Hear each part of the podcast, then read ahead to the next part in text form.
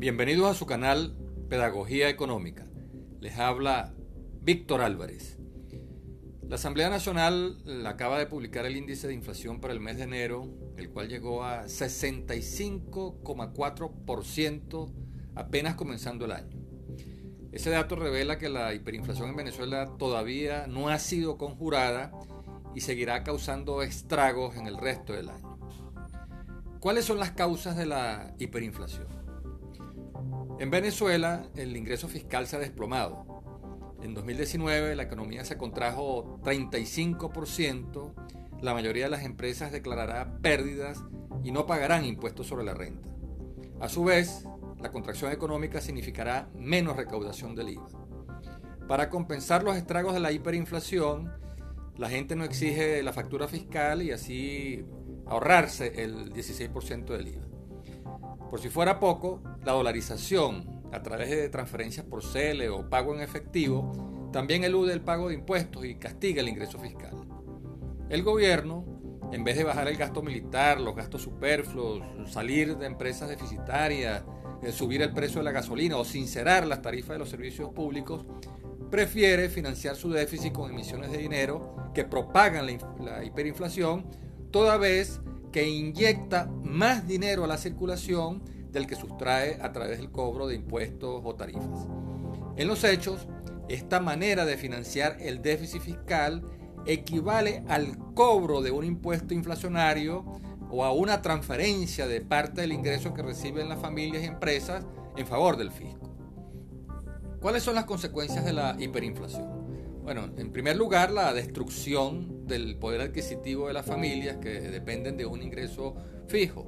El salario mínimo integral en estos momentos es de 450 mil bolívares mensual, que a la tasa de cambio vigente al día de hoy de 73.584 bolívares por dólar equivale a solo 6 dólares eh, al mes, es decir, mucho menos que el dólar de ingreso diario mínimo en el que los organismos internacionales trazan la línea de la pobreza.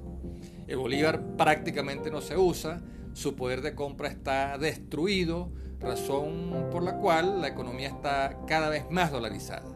cada vez son menos las operaciones que se transan en bolívares. El dólar se ha impuesto para fijar los precios como medio de pago y para proteger eh, los ahorros.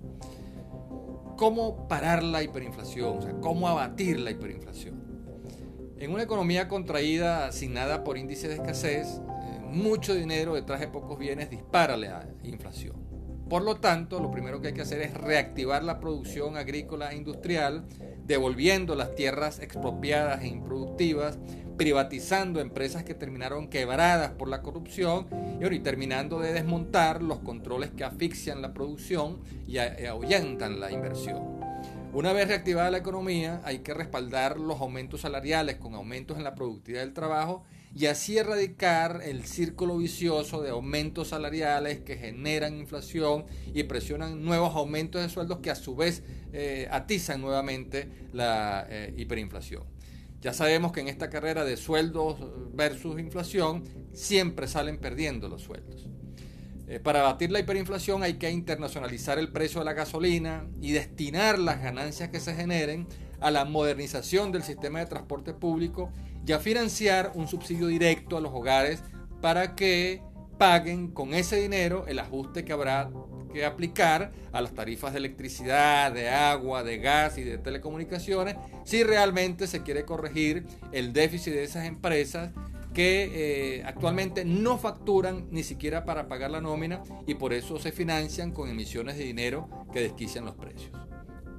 Siempre será menos inflacionario sincerar las tarifas de los servicios públicos, sustituir los ineficientes subsidios indirectos por subsidios directos y erradicar la perversa práctica de cobrar un, impuesto inflacionario a través de las emisiones de dinero que se hacen para compensar la caída del ingreso fiscal y financiar el déficit de las empresas públicas.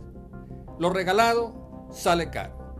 Seguiremos pagando por un botellón de agua potable, por un camión cisterna o por una planta eléctrica mucho más de lo que pagaríamos si se sincera el precio de la gasolina y las tarifas de servicios públicos.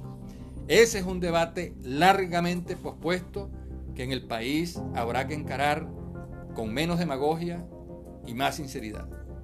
Hasta aquí nuestro análisis. Habló para ustedes Víctor Álvarez.